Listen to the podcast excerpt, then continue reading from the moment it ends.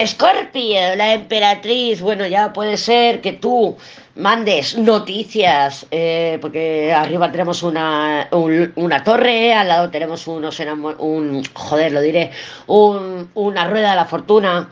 Yo estoy provocando esos cambios, yo estoy provocando esos giros de los acontecimientos, la vida me está trayendo noticias, emperatriz, giros de los acontecimientos, giros inesperados pero yo pretendo coger el control. O sea, no te engañes, Escorpio. Esta emperatriz tiene cerquita un mago diablo. O sea, yo quiero mantenerme en control. O sea, me ha llegado la noticia, me ha llegado lo inesperado, pero yo le voy a dar la vuelta para sentirme yo en que yo soy la que estoy provocando lo inesperado, yo estoy poniendo la trampa y bueno, puede haber autoengaño. Yo creo que es el peligro más grande de esta combinación, el autoengaño. Y tú me dirás, no, no están las cartas de autoengaño, no está la luna, por ejemplo. No, pero tenemos unos enamorados estrellas fuera.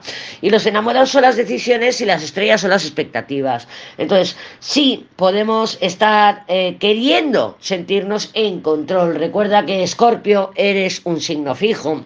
Y te cuesta mucho salir de donde estás, te cuesta mucho modificar tu realidad, quién eres, las etiquetas que tengo que soltar. Entonces, bueno, ¿hay posibilidades de satisfacción inmediata? Sí, por supuesto.